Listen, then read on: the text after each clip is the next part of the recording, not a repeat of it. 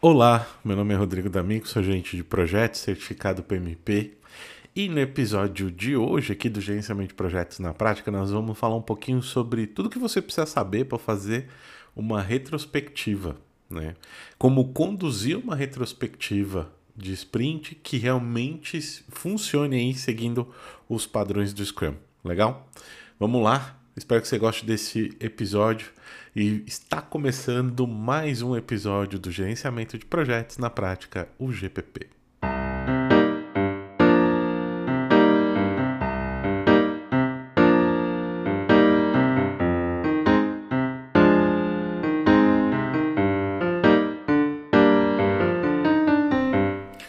Bom, o que é uma retrospectiva de uma sprint? Né? Quando a gente olha pelo próprio guia do Scrum aí, você vai descobrir que o propósito de uma sprint, é, o propósito de uma retrospectiva de sprint é planejar a maneira de aumentar a qualidade e eficácia. Basicamente isso.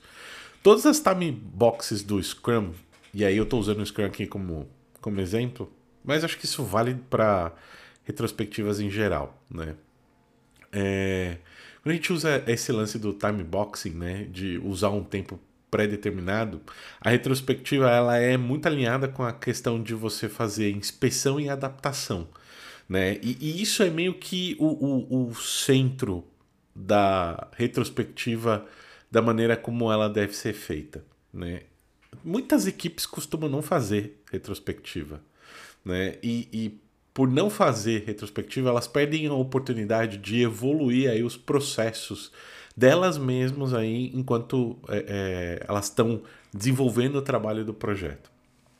Isso acontece porque as pessoas tendem a ignorar aí o, o, maior motivo, vamos falar assim, da gente ter tanta coisa que acaba necessitando de retrabalho, é, acaba necessitando é, ser refeito, reconstruído ou, ou algo do tipo, porque a gente acaba não conseguindo fazer essa revisão, né? essa inspeção, essa adaptação do que foi feito. E é aqui é um ponto muito importante porque quando a gente olha para a retrospectiva, a retrospectiva ela é uma oportunidade formal da equipe do projeto de comunicar e se aprimorar como um time ágil, como um, um, um, um time de projeto ágil. Né?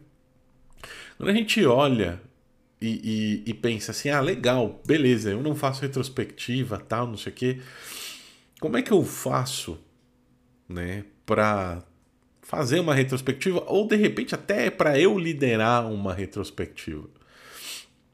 Como tudo que a gente tem quando a gente olha, e aqui eu vou usar o Scrum como exemplo porque eu acho que é super válido aqui é, para esses exemplos, mas assim, quando a gente fala de facilitar uma retrospectiva, a gente está falando que a gente está executando o papel, ou, ou, no papel de, de Scrum Master.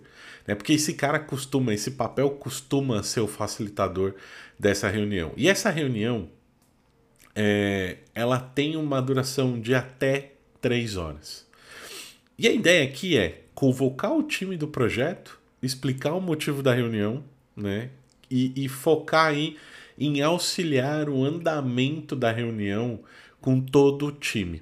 Aqui um ponto bem importante, porque é diferente de quando a gente pensa, por exemplo, em entrega de projetos preditiva, entrega de projeto preditiva, a maioria das coisas é feita pelo, pelo gerente do projeto. Tem equipe do projeto, mas muita coisa fica na mão do gerente do projeto, ou a decisão final é, fica na, na mão do gerente do projeto e tudo mais. E nesse caso aqui, não, não funciona assim. É, é o time Scrum, o time, o squad, é, é, são eles que vão participar, vão definir e vão fazer com que a coisa aconteça como deve ser feito.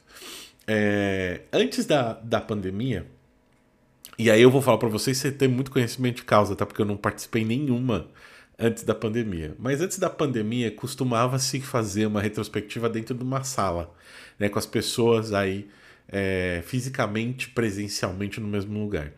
hoje em dia eu acho que a gente pode pensar que assim uma retrospectiva ela vai funcionar muito bem se você estiver usando aí um Zoom, se estiver usando um Teams, um Google Meet, qualquer ferramenta dessas ferramentas de colaboração é, que tenha de repente um quadro branco ou algo do tipo que, é, que possa ser utilizado, né? E o que você vai fazer aqui é, como parte do processo da retrospectiva é pegar esse quadro branco e dividir em três colunas. A primeira coluna chamada bom, a segunda coluna chamada melhorar e a terceira coluna chamada de ações. Na coluna bom, a gente tem que colocar tudo aquilo que foi executado e que deu certo. Né? Tudo aquilo que é, você quer repetir. Né? Oh, isso aqui foi legal, isso aqui deu muito certo, isso aqui foi benéfico para o time. É, isso é algo que você quer repetir. Então isso deve ser colocado aí como bom. Isso não necessariamente significa que precisa ser repetido aí é, na próxima sprint. Se for possível, bem. Se não for possível, também tudo bem. Mas o importante é que você tenha isso identificado.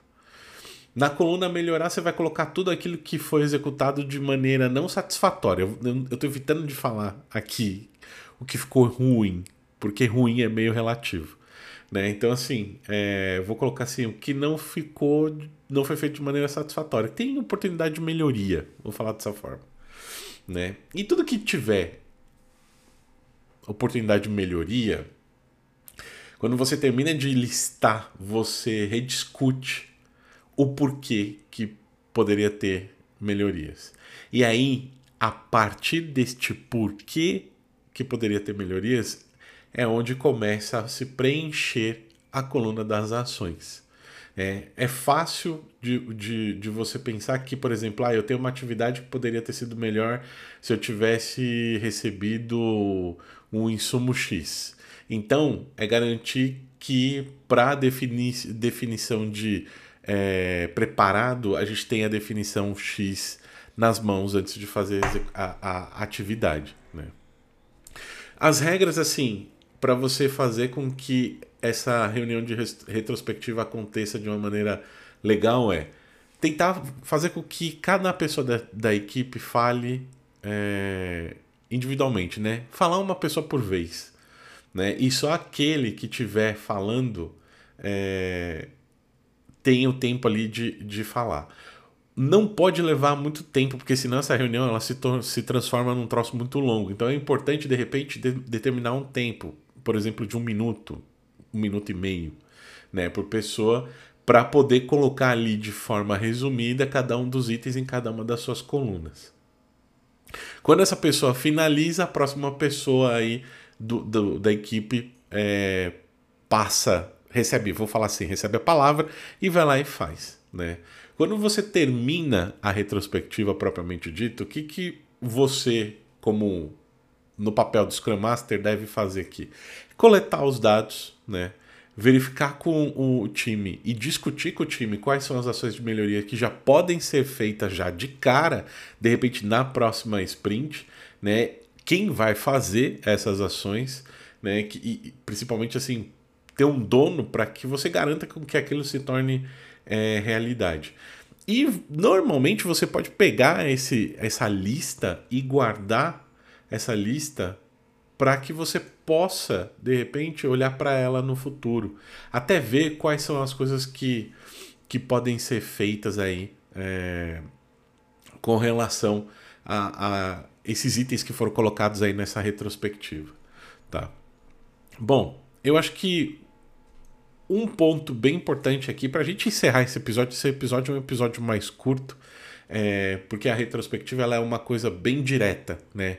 Você precisa fazer, vai se aprimorando conforme você vai fazendo, né? É importante que você, se você puder, né, tipo, fazer com que essas reuniões tenham um nível de qualidade aonde as coisas sejam realmente colocadas em prática.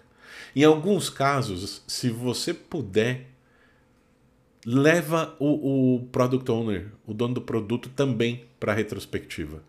Né? Às vezes você pode ter coisas na retrospectiva que podem ter aí origem lá no Product Owner. ou de repente é, podem ser itens aí que serão trazidos pelo Product Owner. O fato aqui é a gente pensar sempre que a gente tem que usar os métodos para entregar melhor esses projetos. A gente tem que usar os ritos, né? É, é, para entregar melhor os projetos e principalmente quando a gente está dentro de uma parte de, de, um como a gente faz quando a gente faz parte de uma equipe ágil é, que a gente procure sempre melhorar a nossa maneira de trabalhar legal eu fico por aqui hoje. Eu espero que você tenha curtido esse episódio um pouco mais curto aí.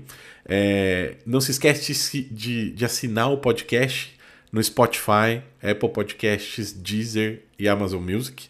E eu espero ver você aqui na sexta-feira que vem, mais uma vez, para mais um episódio do Gerenciamento de Projetos na Prática, o GPP.